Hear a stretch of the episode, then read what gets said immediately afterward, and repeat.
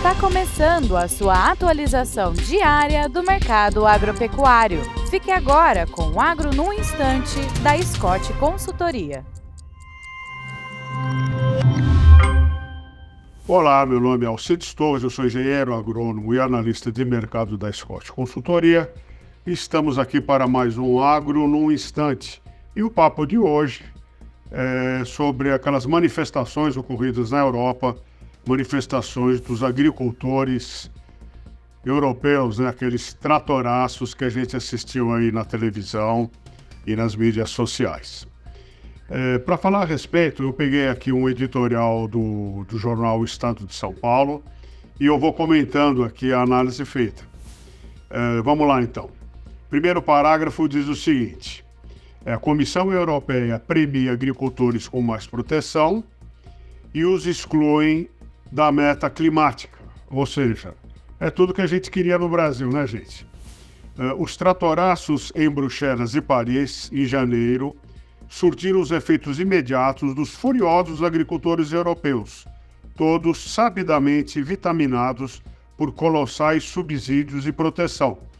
É verdade, é, se não existisse subsídio na União Europeia, é, certamente a agricultura lá já tinha uh, sido extinta, não é?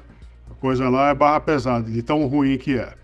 A Comissão Europeia reagiu aos protestos como se esperava, concedeu-lhes mais barreiras comerciais, alívio nos custos de produção e exclusão nas metas climáticas mais ambiciosas assumidas pelo bloco.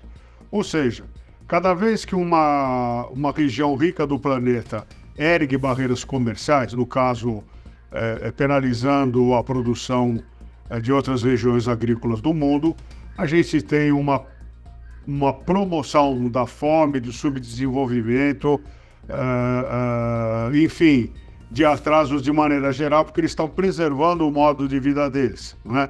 E é claro que nessa, nesse rolo todo, uh, o Mercosul, o Brasil, os países do terceiro mundo são afetados. Tá?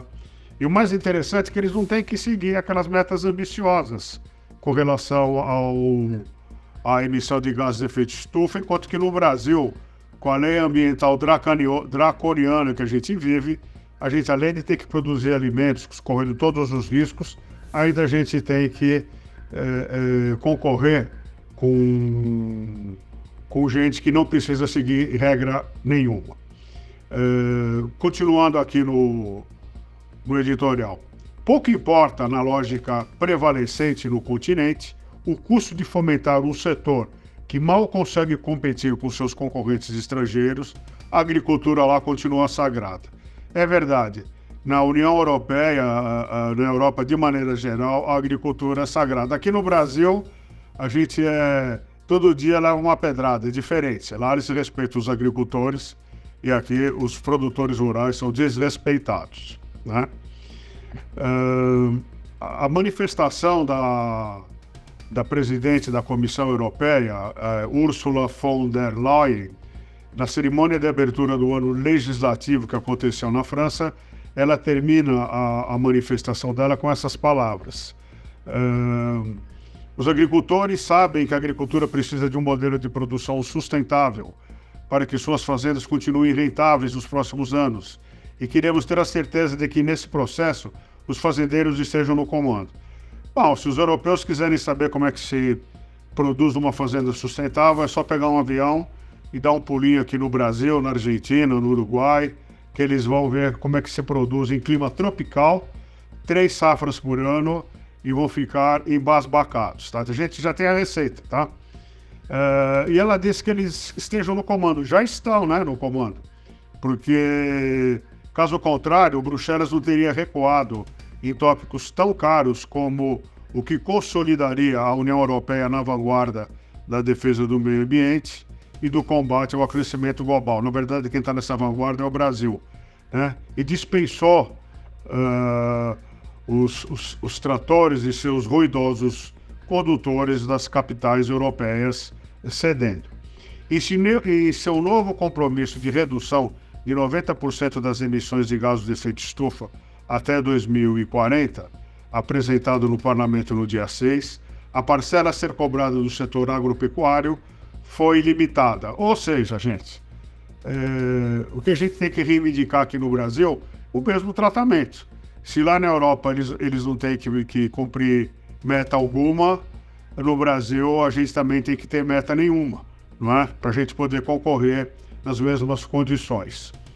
Uh, coisas desse tipo, restrições adicionais ao uso de pesticidas caíram e, e os países membros foram autorizados a levantar barreiras contra os grãos e alimentos importados da Ucrânia devastada por uma guerra. Fabuloso, né? Vender arma para a Ucrânia pode, mas comprar milho e trigo não pode.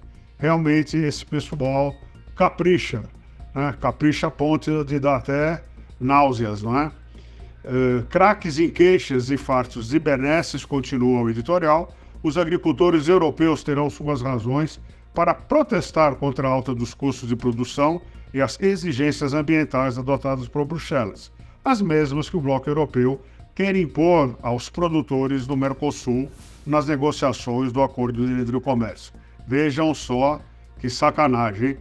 Com suas próprias demandas, como suas próprias demandas revelam, mal conseguem competir, competir com os fazendeiros ucranianos e não seria diferente com os fazendeiros do Mercosul. Mercosul é Uruguai, Paraguai, Argentina, Brasil, etc, etc. Não sobreviveria sem a ampla agricultura europeia, não sobreviveria sem a ampla proteção comercial e o volume gigantesco de subsídios neles despejados pela política agrícola comum. É, ceder aos agricultores é e sempre será uma cena da Comissão Europeia. E a gente tem que se submeter a esse bando de tantas. Tantas não, né? Na verdade, eles são bastante espertos e vivem querendo nos chatear de todas as maneiras. É isso aí, desejo a todos bons negócios, boa saúde e que os europeus parem de nos incomodar e cuidem mais do umbigo deles por lá. Um abraço a todos e até breve.